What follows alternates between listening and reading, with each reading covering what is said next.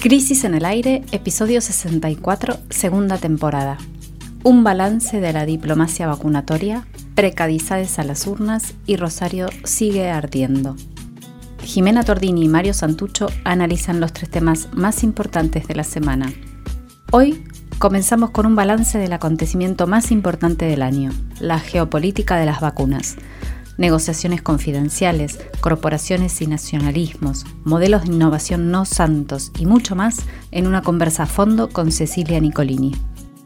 En el segundo bloque nos preguntamos cuánto impactará en las elecciones de medio término la precariedad laboral que no para de crecer, los nuevos datos y una incógnita clave, cómo votará el bolsillo esta vez. Nuestra última parada es en la ciudad de Rosario, escenario de una ola de violencia que recrudeció esta semana. La misma trama narco de siempre o hay algo más. ¿Y por qué no tiene fin? Bienvenidos a Crisis en el Aire.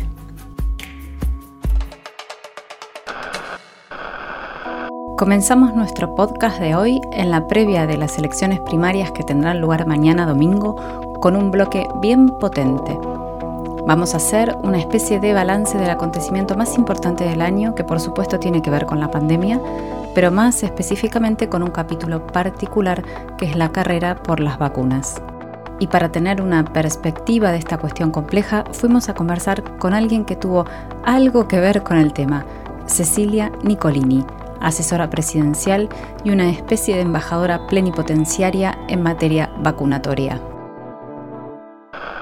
Si vemos las cifras de contagio y muertes por COVID-19, el descenso ha sido consistente desde el pico de la segunda ola, que fue allá por la primera quincena de junio, cuando se registraron 35.000 casos y 687 muertes. Eso en un solo día, ¿no? En un solo día de junio.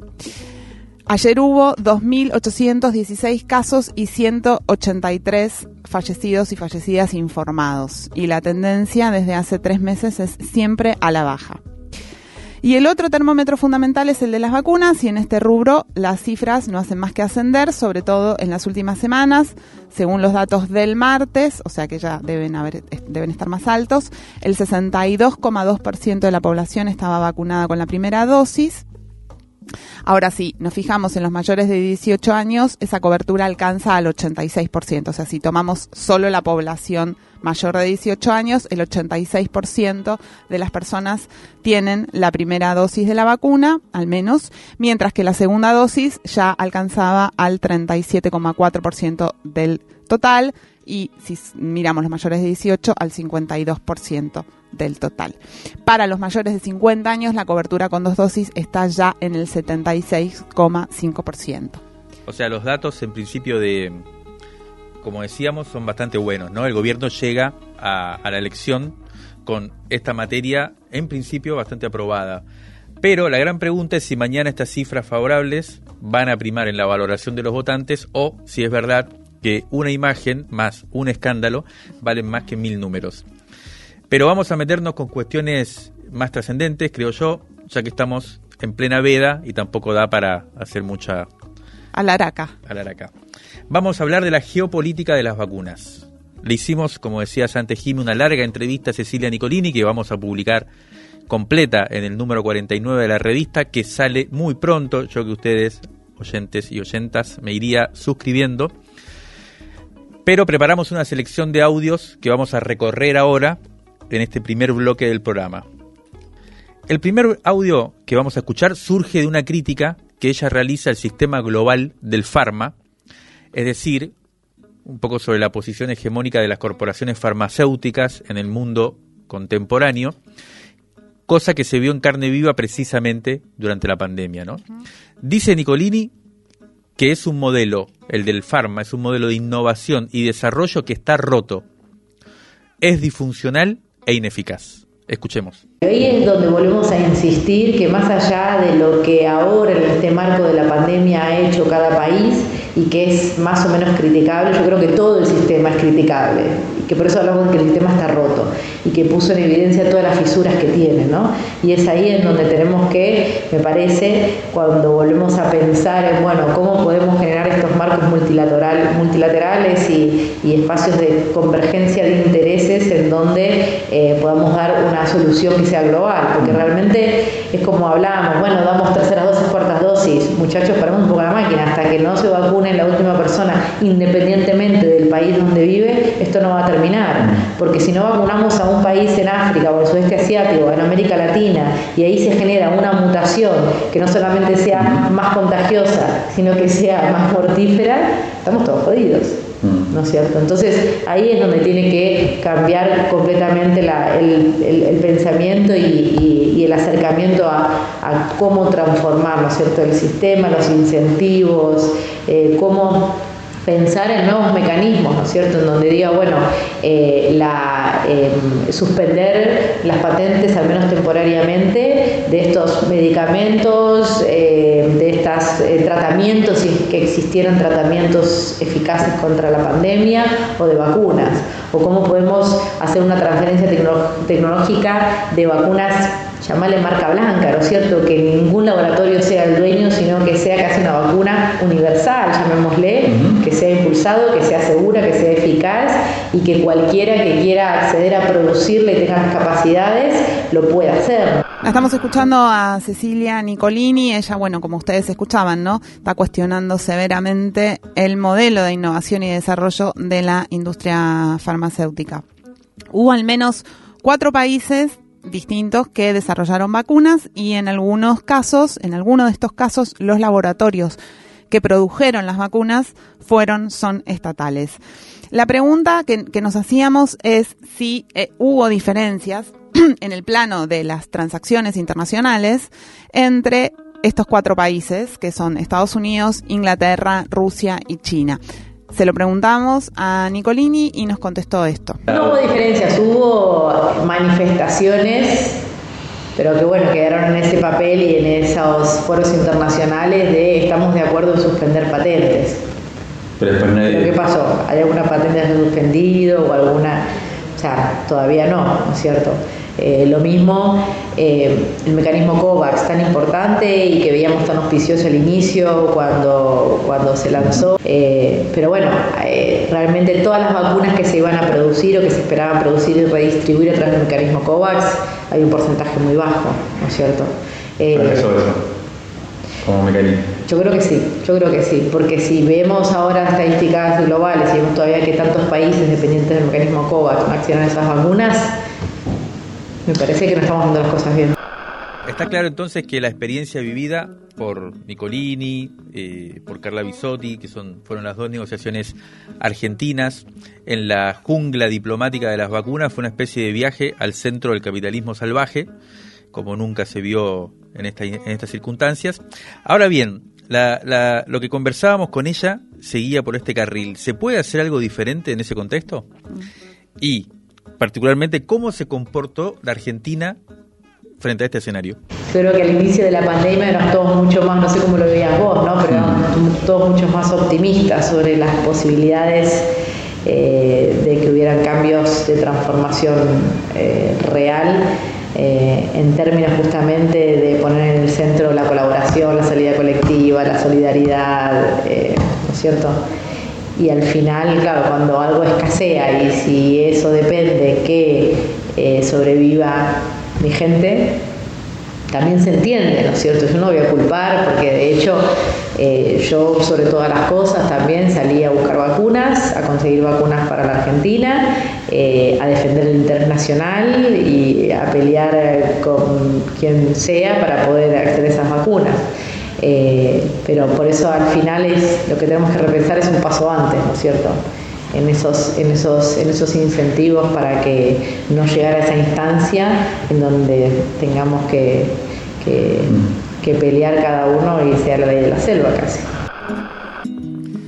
Bueno, como estaba contando Nicolini, ¿no? Nuestro país decidió adherir al nacionalismo de las vacunas como todos los demás y como decíamos al principio, comentábamos y bueno, más o menos todos lo sabemos, no, no nos fue nada mal. Según, según Nicolini, Argentina está en el puesto 17 del ranking mundial de naciones bastante por encima del medallero olímpico en el que quedamos puestos 72, pero en la timba diplomática, ¿no? Para comprar las vacunas al país le fue mejor con Oriente que con Occidente. Entonces le preguntamos a Nicolini si este episodio puede ser tomado como un botón de muestra de que nos conviene construir alianzas con Rusia y con China en lugar de con Estados Unidos e Inglaterra. Vamos a escuchar su reflexión sobre este punto. No lo sé, yo creo que en, este caso, sobre todo la cuestión de las vacunas, la indicación del presidente fue conseguir vacunas seguras y eficaces, ¿no es cierto? Y, lo antes posible. Eh, Sí que en el caso de Rusia y de China pudimos acceder a esas vacunas y fueron las que antes tuvimos a, disposición. Eh, y eso, bueno, plantea las nuevas relaciones también de, poder y la cuestión geopolítica que Estados Unidos se plantea sobre América Latina, ¿no? Eh, y la relación que existe con, con China y con Rusia. Sí que se dan canales más fluidos y más abiertos de negociación yo creo que si esto lo planteábamos hace 20 o 30 años, la situación era muy, muy diferente, ¿no? Sin duda íbamos a estar a merced de lo que decidiera Estados Unidos en ese momento. Mm. Ahora la, dinámica ha cambiado y me parece que es bueno también para América Latina tener las diferentes opciones y poder eh, negociar y acceder a lo que más le convenga y lo que también pueda, pueda acceder. Bueno, vamos a meternos ahora en este recorrido que estamos haciendo con la asesora presidencial Cecilia Nicolini por el hecho quizás más importante del año, ¿no? El hecho político que fue toda la cuestión que rodeó las vacunas en el medio de la pandemia. Eh, vamos a empezar a meternos ahora con algunas de las negociaciones particulares que hubo y a ver qué, qué, nos, qué nos dijo Nicolini sobre este tema, ¿no? Como se sabe, eh, Argentina logró tempranamente acordar con Rusia el envío de la vacuna Sputnik que fue lo que permitió comenzar muy pronto la campaña de vacunación, aunque luego, como, como recordamos, se detuvo el ritmo por la, por la escasez de las segundas dosis. ¿no? Y en esa rosca particular con Rusia hubo un laboratorio argentino que aparecía como intermediario con el Instituto Gamaleya, que es el, los creadores, los productores de la Sputnik, que es una plataforma estatal rusa. ¿no? Esa empresa nacional que sirvió como llegada, como llave de apertura, de, Rusia, se llama HLB Pharma, y un día fue apartada de la negociación sin que nunca se supiera bien por qué. Estaba también la provincia de Buenos Aires, estaba vinculada al gobierno de la provincia de Buenos Aires. Más tarde, como se, sabe, ingresó el laboratorio Richmond eh, a producir la Sputnik, la segunda dosis, pero eso lo vamos a ver más adelante. La pregunta ahora es cómo fue que se llegó a cerrar tan rápido con los rusos eh, Cecilia Nicolini rememoraba en la entrevista que le hicimos así aquellos primeros intercambios. La provincia de Buenos Aires venía intentando eh, conectar eh, con la Federación Rusa y con Gamaleya para poder acceder a estas vacunas. Se daba también que era todo muy incipiente, había una escasez generalizada de vacunas, estaban avanzando el desarrollo, entonces en principio se priorizaba la eventual negociación a nivel Estado, a nivel país. Y había una, una, esta empresa farmacéutica que tenía contactos también en Rusia, porque creo que también estaban hablando temas de insulina, otros, otros medicamentos, eh, y que estaban viendo la posibilidad justamente de distribuir la vacuna, estaban intentando negociar, digamos, con, con ellos para distribuir la vacuna en Argentina. Pero eran, eran caminos, digamos, paralelos, una cosa no invalidaba la otra, digamos. Por ejemplo, si ahora porque estamos en un contexto de pandemia, pero seguramente en un futuro habrá muchísimos HLB y laboratorios que puedan distribuir o representar comercialmente a la vacuna Sputnik V, a la de Sinopharm o a otras, como se hace en el, en el sector, ¿no? Pero en ese instante en donde Rusia estaba desarrollando la vacuna, también tomó la decisión de que iba a trabajar, y de hecho es lo que ha hecho, sin, sin intermediarios y solamente Estado a Estado. Bueno, como ustedes recordarán, también lo, conversamos bastante aquí, antes de conseguir la Sputnik en Rusia, el gobierno de Alberto Fernández había anunciado con bastantes bombos y platillos un acuerdo entre el laboratorio del empresario argentino Hugo Sigman, Max Science y el magnate mexicano Carlos Slim para producir la vacuna de Oxford AstraZeneca aquí en el país y en México también. Pero es, ese, bueno, hubo enormes demoras en la fabricación y todo ese episodio quedó medio en, una suerte de fiasco. Sin embargo, mientras hablábamos con, con Nicolini, ella lo ponía como ejemplo de una colaboración entre México y Argentina que podría ser una alternativa a la lógica que prima en el mercado. desde nuestra perspectiva esto no es tan así porque no sería tanto un acuerdo entre México y Argentina, sino en realidad una asociación entre dos millonarios latinoamericanos, digamos, no entre estados soberanos, sino entre millonarios de cada uno de los países. Bueno, hablamos de esto. Eh, con, con, Nicolini y nos explicó lo que ahora vamos a escuchar. Cierto.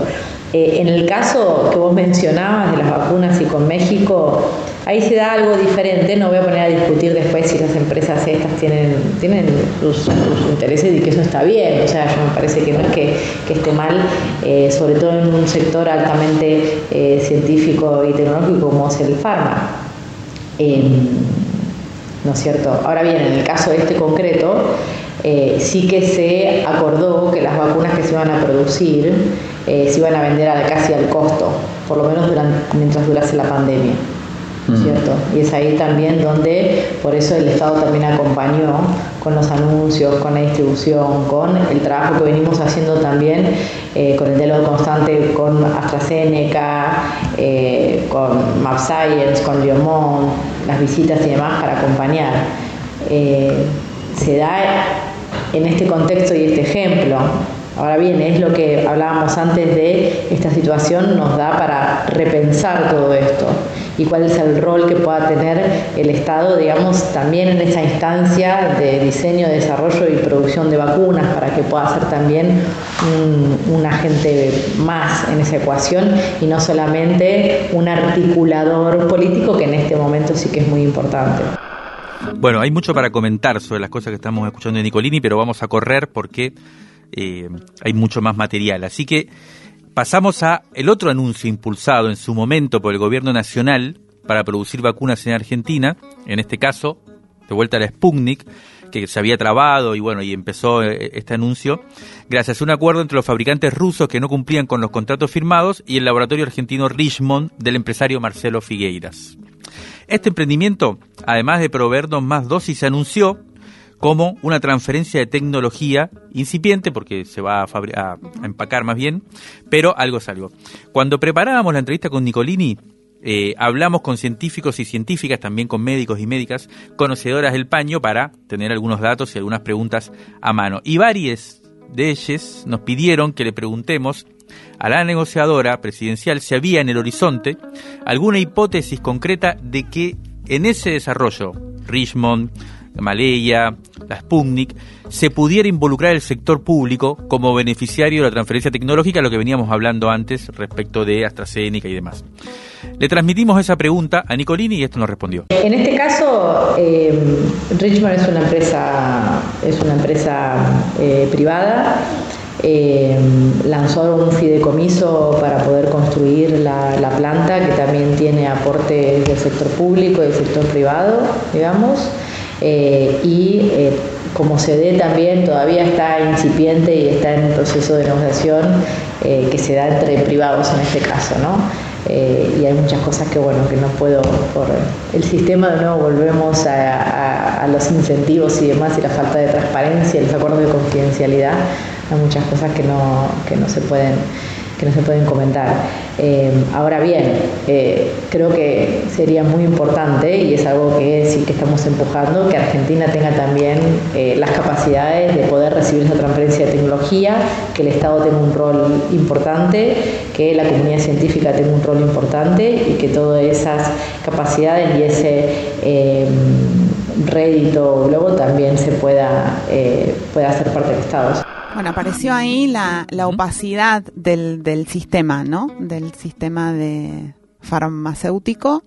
Y, y, es algo que, desde el principio está operando, ¿no? Esto que nunca se termina de saber cuáles son los acuerdos, cuáles son los términos de los acuerdos, cuáles son los beneficios, cuáles son los compromisos, cuáles son las garantías, los precios, ¿no? No sabemos de todo eso no sabemos nada, pero no es un accidente, es la opacidad intrínseca a este modelo de desarrollo donde los intereses privados se mezclan con el interés público y terminan imponiendo su impronta, la de los intereses privados.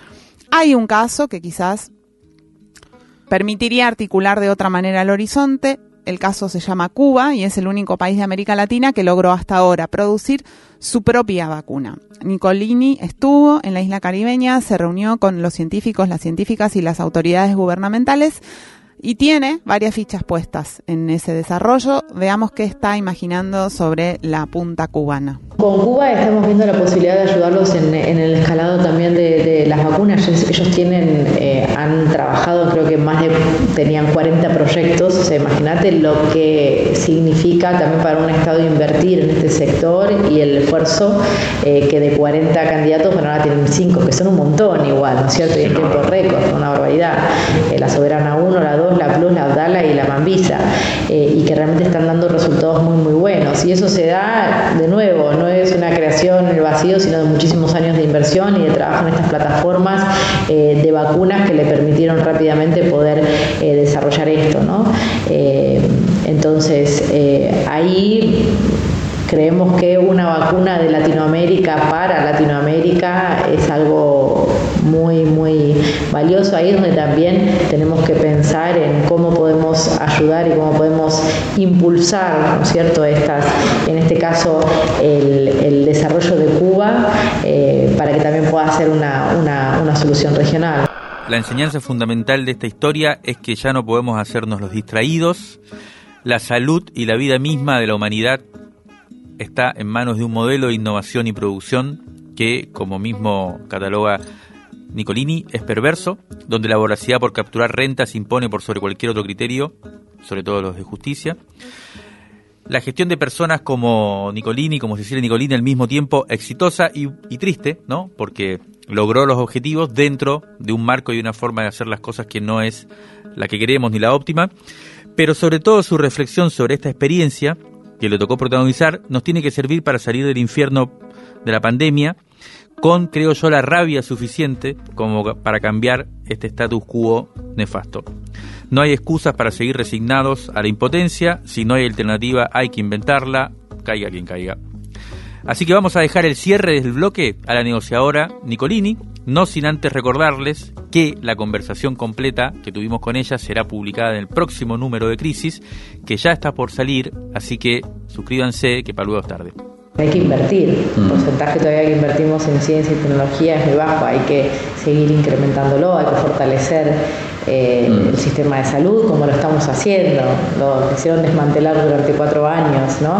Lo estamos reconvirtiendo, ha respondido muy bien a la pandemia, muchos pensaban que iba a colapsar en cualquier momento, tuvimos la posibilidad de, de poder eh, fortalecerlo y dar respuesta. Ahora bien, tenemos que seguir invirtiendo. No puede ser solamente atajar, poner un paredón para que no te entre el agua, ¿no es cierto? Ahora hay que construir bien los cimientos para realmente impulsar todas esas capacidades productivas, ¿no? El famoso también Estado emprendedor. Crisis en el aire. Análisis político en movimiento para tirar del hilo de la coyuntura. Crisis en el aire. De la tinta a la conversación.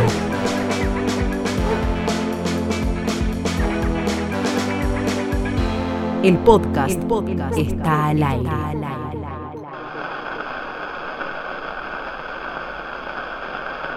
En nuestro segundo bloque del programa de hoy vamos a meternos con otra de las determinaciones del voto popular una de esas causas que llamamos estructurales, el bolsillo. Esta semana se conoció un informe de la Organización Internacional del Trabajo, según el cual el 70% de los trabajos en América Latina son precarios.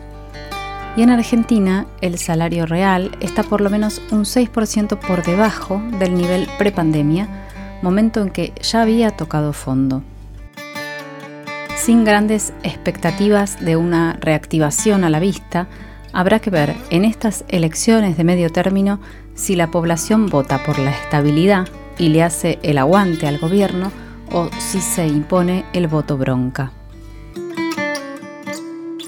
En los últimos días también nos llegó eh, el informe de coyuntura del mes de septiembre realizado por el Instituto de Trabajo y Economía de la Fundación Germán Abdala y destacamos dos puntos de, ese informe para compartir con ustedes hoy.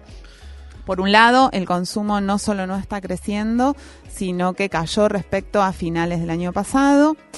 Y por otro lado, el salario le ganó por segundo mes consecutivo a la inflación en julio, según los datos del RIPTE, que solo refleja a los trabajadores en relación de dependencia. O sea, para los trabajadores en relación de dependencia, el salario está un 2,2% por encima de diciembre de 2020, pero sigue perdiendo si la comparación es interanual. O sea, si lo comparamos ahora con hace un año, está 3,8% abajo. ¿no? Y lo importante de esto, Jiménez, es que se trata de eh, los empleados registrados. Registrados. Son los que eh, registra este, precisamente este RIPTE. Eh, pero, por lo tanto, no tiene un impacto real en lo que uno podría llamar, posiblemente la clase trabajadora argentina, que es mucho más heterogénea, porque la informalidad laboral, que supone precisamente una amplia gama de formas de laburo precario, como se sabe, comenzó a dominar el mapa de los trabajos en Argentina desde allá por los años 90, donde se impuso como una realidad maciza, cuando en esa época se consolidaron las reformas económicas neoliberales que introdujo la última dictadura militar. ¿no? Es un proceso que viene desde el 76 para acá, que en los 90 tuvo un hito importante, y que desde entonces nadie ha podido modificar como tendencia. Eh, por lo tanto se impone con más fuerza y ya afecta a la mayoría de los trabajadores. Ya más del 50% de las y los trabajadores eh, están en condiciones de informalidad. Es cierto que durante el primer kirchnerismo se acotó esa expansión y se registró un aumento del trabajo en blanco, en el marco de una coyuntura global favorable desde el punto de vista económico, pero lo que se vio también es que no fue un cambio de fondo, ¿no? Fue una pequeña eh, impas en esa tendencia. Y además, esa mejoría y esa incorporación de trabajadores al sector formal no se, no se reveló sostenible. A partir de 2016 se registró un auge sostenido de la precariedad, eh, que es precisamente, y, que fue precisamente el sector más golpeado por la pandemia. Porque muchos de ellos y de ellas no pudieron seguir cobrando el sueldo en el marco de la emergencia, tuvieron que quedarse en sus casas y, bueno, eh, tuvieron, eh, estuvieron en serios problemas. ¿Quiénes integran el grueso de ese universo vasto de trabajadores sin red? Bueno, uno de cada cuatro trabajadores no registrados en nuestro país es, un, es una trabajadora de casa particular. Es uno de los sectores más, más grandes en este universo. Luego está el comercio minorista, la industria de la construcción y el sector agrícola. Cada uno de estos tres sectores explica entre el 10 y el 15% de ese universo de precarios y precarias. Esta semana nuestros amigues de la Nación Trabajadora, ¿no? La, la, publicación, la revista que aborda el tema del laburo de una manera bien interesante, publicaron un dossier sobre el vínculo entre trabajadores y política en el marco de la elección de mañana, donde explican que si bien la recuperación del salario y del empleo estuvo a lo largo del año como uno de los objetivos en la narrativa del gobierno, hasta el momento esas expresiones de deseo no han tenido consecuencias en la realidad. Pero volvamos al informe que mencionábamos antes de la Fundación Germán Abdala, porque allí uno de los autores analiza qué posibilidades hay de hacer cambios de base en el corto plazo.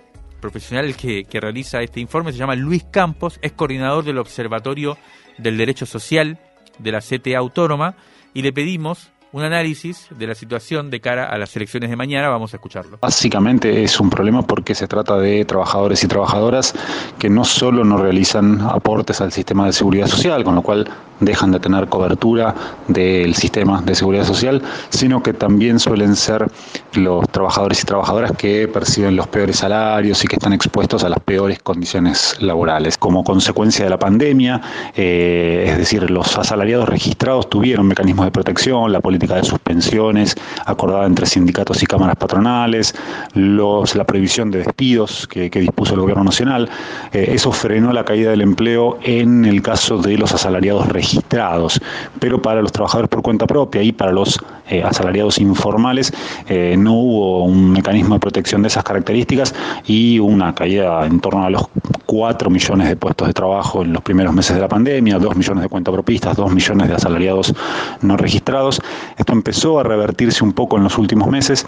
Eh, en el caso de los cuentapropistas ya estamos por encima de los niveles prepandemia. En el caso de los asalariados informales eh, estamos acercándonos.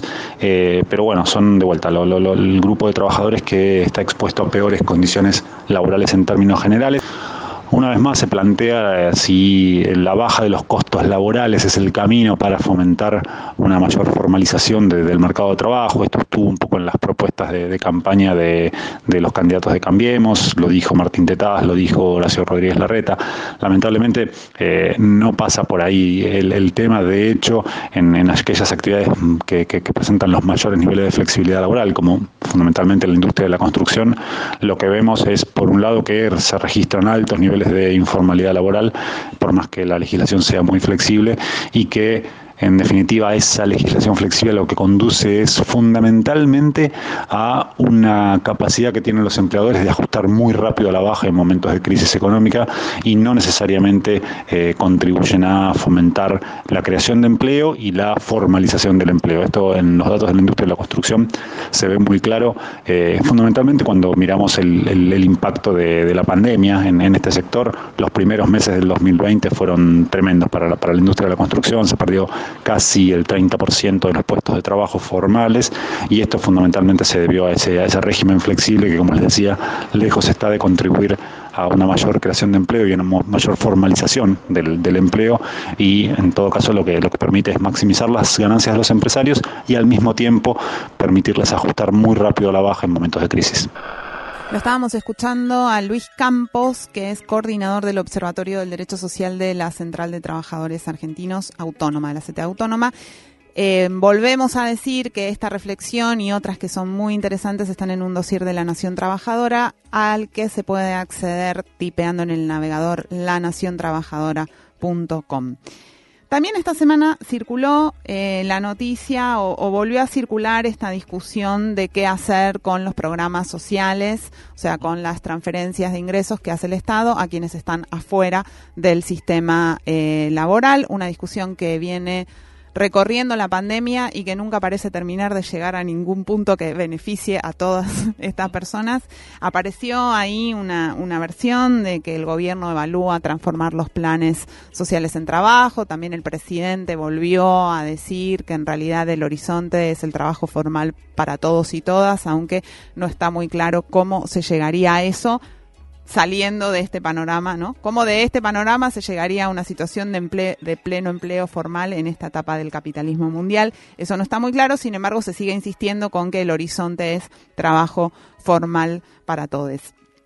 En el dossier que mencionaba recién, eh, una de las preguntas que, que organizaba los análisis es sobre el vínculo entre los trabajadores y la política. Eh, conversamos con esto con nuestra compañera del colectivo editorial, Paula Valmedina, que además es investigadora del mundo del trabajo y es editora también de La Nación Trabajadora, y nos mandó este audio que vamos a escuchar ahora. Una anécdota que dispara la reflexión. Un 30 de octubre de 1983, la Argentina recuperaba la democracia, tenían lugar las elecciones presidenciales. Parece que iban llegando las planillas de fiscales al búnker del peronismo y se veía venir la derrota. La anécdota la cuenta Gustavo Vélez, en un libro ya antiguo que se llama Aquella CGT. Bueno, sin embargo, en el medio del escrutinio alguien intenta aplacar por un ratito los ánimos diciendo con autoridad no está todo dicho, faltan los votos del cinturón industrial, los votos de los obreros industriales que se asumían peronistas. Como todos sabemos, la dictadura desmembró las bases sociales del peronismo eh, y el lugar más determinante para la combinación de rabia y fortaleza de la columna vertebral. La democracia va a arrancar con una escena muy distinta, el aluvión de cuentapropismo y el hambre. Esta descomposición se fue acentuando. Pero a la vez también es cierto que es muy anterior en América Latina y en otras periferias eh, la polémica alrededor de cuál es la naturaleza de las poblaciones sobrantes. Se habla de economías duales, Fanon reconceptualiza la noción del lumpen proletariado, eh, la, la, noción de masa marginal o marginalidad urbana, las múltiples mediciones de la informalidad.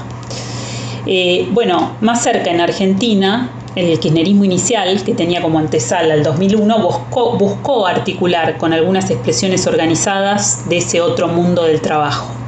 Pero al mismo tiempo apostó a que con la recuperación de millones de puestos de trabajo el conflicto se desplazara desde el piquete hacia la negociación colectiva y el sindicato hubo un segundo momento donde se comprendió que el viejo círculo virtuoso dejaba fuera a muchísimos trabajadores. Entonces Cristina creó la asignación universal por hijo y la ampliación de la cobertura jubilatoria. Fueron formas de equiparación muy importantes, de equiparación de derechos entre trabajadores informales y precarizados y los trabajadores asalariados registrados. al mismo tiempo, el piquete de finales de los 90 asumió nuevas formas, lo que los trabajadores de la UTEP llaman la economía popular organizada. Es mucho lo que tenemos que hablar para definirlo. Voy a apuntar dos desafíos que tienen escenarios electorales como telón de fondo. El salario básico universal y el ingreso de la UTEP a la CGT se han construido dos unidades de medida que interpelan directamente tanto a la política como al sindicalismo. La pregunta es entonces, ¿el Frente de Todos servirá para restituir condiciones de vida digna a los últimos de la fila? ¿Será finalmente capaz de eh, crear un salario básico universal? La otra, el sindicalismo dejará de refugiarse en los vericuetos de sus estatutos para anunciar la integración plena de la UTEP a la Confederación General del Trabajo.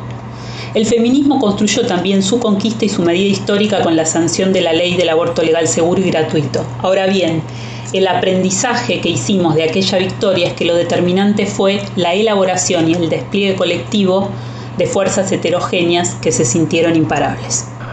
Bueno, eh, muy bueno el análisis, brillante el análisis de Paula, me parece que resume muy bien eh, el debate. Lo que está en discusión, o sea, y, realmente está en discusión eh, en estas elecciones, como decía también Luis Campos antes en el, en el audio que, escuchamos, el, el, el, Cambiemos, ¿no? Juntos por el Cambio salió con, con, enunciados al respecto, poniendo siempre en primer plano la, la, la empresa, ¿no? Como, como agente. La rentabilidad Sí, y, la empresa como agente dinamizadora y como agente de, las soluciones, ¿no? Por lo tanto, reforma laboral para generarle mejores condiciones, supuestamente de mayor flexibilidad para contratar. Detrás de esto vienen todas las nuevas formas de trabajo, las plataformas, lo que vemos cada día en las ciudades. Eh, y, por otro lado, como decía bien Paula, en el frente de todos, una discusión que no termina de eh, definirse y que tiene dos grandes polos el ansia por volver al pleno empleo, difícil de verificar, y propuestas que tienen que ver con nuevas formas de gestionar el mundo del trabajo, pero que son inéditas y que habrá que ver si hay imaginación para innovar en la materia.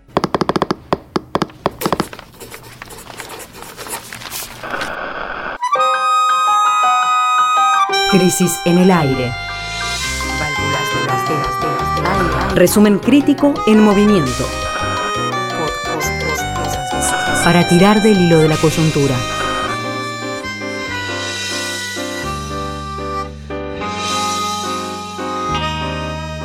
De la tinta a la conversación. Crisis en el aire. Rescate emotivo, un diamante impreso en una crisis, 1973-2021. Crisis número 7, noviembre de 1973. Dos meses después del golpe de Estado que puso fin al gobierno revolucionario de Salvador Allende e instauró la dictadura comandada por Augusto Pinochet, Crisis publica un anticipo de un libro con testimonios de protagonistas de aquel sangriento 11 de septiembre que cambió la historia contemporánea de ese país y la región. Rescatemos alguna de esas voces.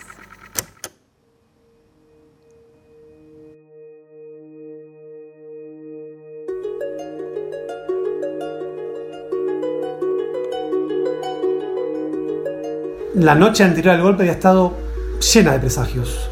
Algunos amigos que estuvieron en mi casa comentaron en todos los tonos la posibilidad de un golpe de Estado, aunque no tenían una información más o menos directa sobre los hechos que se podían desencadenar. Y eso que era gente bien informada, pues integraban el aparato publicitario del gobierno. Conversamos hasta tarde, pero no quedó nada en claro. Por eso cuando sentí el avión que pasaba rasante sobre el edificio en el que vivía, pude imaginarme lo peor,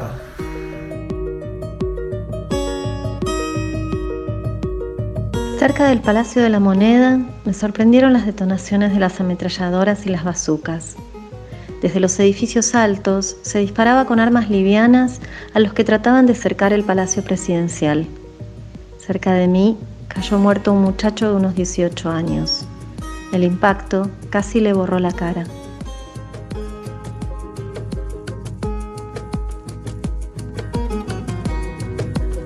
La información que circulaba en torno a la muerte de Allende era bastante concreta.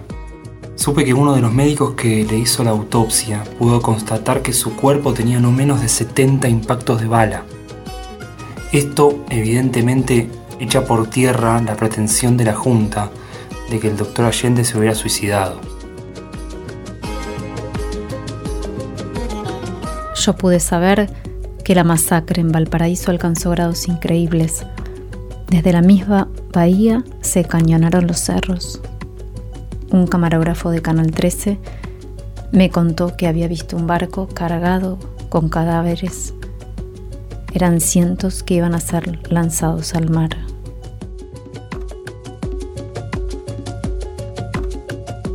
El traslado al Estadio Chile fue rápido. Cerca del mediodía alcanzaba a mil el número de detenidos. Pude contactarme con dos compañeros argentinos que habían sido apresados cerca de la Universidad Técnica. Nos ubicaron en las galerías del estadio, los detenidos seguían llegando de manera incesante, por oleadas. Yo trabajaba en una de las industrias del cordón Cerrillos y de verdad no estábamos preparados para hacer una resistencia eficaz, aunque en algunas fábricas se intentó una suerte de lucha. Cerca de Farrilosa fueron fusilados siete obreros. Eso lo vi con mis propios ojos.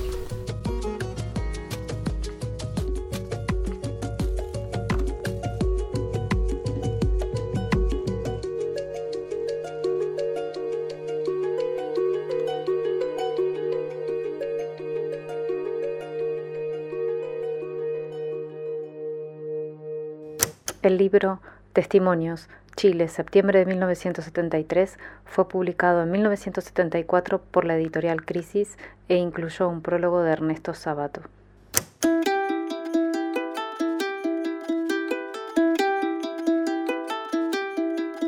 Volvemos a nuestro resumen semanal y en el último tema de hoy nos vamos a ir hacia la ciudad de Rosario, donde las escalofriantes cifras de la criminalidad dieron otro salto durante la semana que hoy termina en medio claro del último tramo de la campaña electoral. Entre el lunes 6 y el martes 7 de septiembre hubo en la ciudad santafesina seis asesinatos con armas de fuego atribuidos a la actividad de las redes narco. ¿Por qué ahora? ¿Hay signos de un recrudecimiento o es más de lo mismo? Veamos. El crimen que causó mayor impacto de estos que, de estos seis que, que decía fue el de Carlos Argüelles. ¿Por qué? Bueno, porque Argüelles fue un hombre que trabajó para una de las bandas de la ciudad, una de las bandas narcos de la ciudad, que es la de Esteban Alvarado. Y luego Argüelles se convirtió en un arrepentido, es decir, una persona que para obtener una reducción de, de su condena por los delitos que había cometido, contó dio información relevante sobre el funcionamiento de esta banda. Bueno, Argüelles tenía un taller mecánico fue acribillado desde un auto el lunes, recibió tres tiros a plena luz del día y adelante de su familia. Poco después, tres hombres y una mujer fueron detenidos, están detenidos por, por este episodio. Argüelles, como decía, había declarado contra Alvarado, a quien le preparaba autos para sus negocios ilegales y ya había sido amenazado varias veces este año. Alvarado es líder de una de las bandas rosarinas, está preso en el penal de Marcos Paz, que es gestionado por el Servicio Penitenciario Federal en la provincia de Buenos Aires, lógicamente fue señalado como el culpable del crimen del arrepentido Argüelles. Él, en una entrevista periodística, declaró que no fue porque, según su versión, le convenía que Argüelles siguiera vivo por las cosas que él había contado. Bueno, Jiménez, este es el principal caso, como decías, pero eh, y el asesinato de Argüelles fue alrededor de las 6 de la tarde del lunes. Ese mismo día, pocas horas después, ocurrieron otros tres asesinatos a balazo limpio y un pibito de cuatro años fue herido en medio de la balacera. El martes 7 hubo otro asesinato, así se llegó a 155, que es la cifra de muertos en ataques con armas de fuego en Rosario, en lo que va de 2021. Al día siguiente, o sea, el miércoles que pasó, el miércoles 8, Miguel Albornoz, conocido como Caracú, fue baleado en la puerta de su casa, en la que está cumpliendo arresto domiciliario por delitos relacionados con la producción y comercialización de drogas. Por ahora, Albornoz está fuera de peligro. Hay que decir en febrero, que en febrero del año pasado, en, en 2020, el hijo, la nuera y la nieta de Corbalán, que tenía un año y medio, fueron asesinados por sicarios en plena calle. Así las cosas, la pregunta es qué está pasando, cómo leer esta violencia y sobre todo por qué no se la puede desarticular. Una de las personas que salió a hablar fue Germán Montenegro, uno de los funcionarios, que es secretario de Seguridad Pública de la provincia de Santa Fe. Vamos a escuchar un minuto de lo que le dijo a medios de la provincia el martes, uno de los días más álgidos de, este, de, esta, de esta situación. Acá lo que está ocurriendo es que se están este, cobrando facturas y pasándose boletas entre miembros de organizaciones, este, como desde hace tiempo viene ocurriendo, con, con mayor o con menor intensidad, y nosotros estamos trabajando en la prevención de estos hechos, que son muy difíciles de, de efectuar por la, por la modalidad, por el tipo de, actividad criminal. Acá lo que tenés es una dinámica criminal que viene instalada hace mucho tiempo, este, que se la dejó instalar indudablemente, esto, ¿no? mucha gente mira para otro lado, y lamentablemente ahora estamos este, sufriendo las consecuencias de, esas situaciones, ¿no? Bueno, lo escuchábamos a Germán Montenegro, ¿no? Decíamos que es secretario de Seguridad de la provincia, eh, y básicamente contaba esto, ¿no? las internas del, narcotráfico están, de las bandas de narcos están, tan desatadas. Eh, no es muy claro lo que el Estado puede hacer en, esta, en estas circunstancias, sobre todo teniendo en cuenta la desarticulación de las agencias que parece haber, ¿no? De las diferentes agencias que deberían e, enfrentar el, el problema. El trasfondo de estos crímenes, o como trasfondo, está el juicio que se está celebrando contra Ariel Guille Cantero, y otros seis integrantes de la banda Los Monos, que comenzó el juicio el 20 de agosto pasado. En esta oportunidad están siendo juzgados por ataques a, domicilios de funcionarios judiciales y edificios del Poder Judicial que tuvieron lugar desde mayo de 2018 eh, es conocido como acribillan ¿no? los frentes de estos edificios en momentos en los cuales hay discusiones como la actual, eh, el juicio que se está celebrando. El día precisamente antes de que se comenzara el juicio, el Centro de Justicia Penal de Rosario fue atacado a balazos y desde entonces hay allí un gran operativo de seguridad. Cantero está preso, el, líder de los monos está preso desde 2013, también en Marcos Paz, ¿no? como decíamos antes, de, Alvarado que está a cargo del Servicio Penitenciario Federal y acumula varias condenas de la justicia provincial y de la federal. Tiene 32 años, así que lleva un buen porcentaje de su vida tras las rejas, pero lo, relevante ahora es que preso y todo conserva capacidad organizativa, si es cierto, como dicen los funcionarios, que él organizó la balacera contra el Centro de Justicia Penal. Esto nos conduce a una conclusión que no por repetida es menos relevante, la trama de narcocriminalidad incluye nodos que funcionan adentro del Estado, que son garantes del negocio, porque de su extraordinaria capacidad rentística también se benefician. Eso es lo que para algunos explica que está dando que estando todos los jefes narcos de los últimos años detenidos, la trama esté más activa que nunca. Claro, bueno, esto es, es, lo que está lo que está ocurriendo allí. Una de las personas que más em, siguió de cerca el despliegue de la violencia de Rosario es Carlos Delfrade, es periodista, ahora es diputado provincial también, con, con él solemos hablar. Y el martes, luego del asesinato de Argüelles, Delfrade contó que el mismo Argüelles le había mostrado una lista de posibles víctimas de la banda de Esteban Alvarado en la que estaban los dos. Primero estaba Argüelles, después estaba Delfrade, ¿no? Entonces empieza a ocurrir esta esta situación como de, de, generación de terror, ¿no? Como de, de amedrentamiento, como de que ya además de la situación de violencia, que es una situación bastante inédita, digamos, ¿no? Vivir en una ciudad donde de repente hay bandas que cometen asesinatos a plena luz del día, una, manifestación muy violenta de la criminalidad organizada, comienza a haber este silenciamiento, esta imposibilidad ya de hablar de lo que está pasando que también nos hacía pensar, ¿no? En, en el caso de Eduardo Trasante, en la muerte de Eduardo Trasante, que todavía no, no está esclarecida. Así es, sí, son, son los dos datos que ya muestran hasta qué punto también esta violencia eh, empieza a penetrar de alguna forma el sistema político. El caso de Trasante, ex concejal asesinado ¿no? el año pasado en Rosario, ahora amenazas contra Carlos del Frade, otro de los eh, actores de esta discusión. Y todo esto se da también en la previa de una elección que es mañana que también está álgida porque hay una interna muy fuerte en el sistema político, al interior incluso del actual oficialismo santafesino.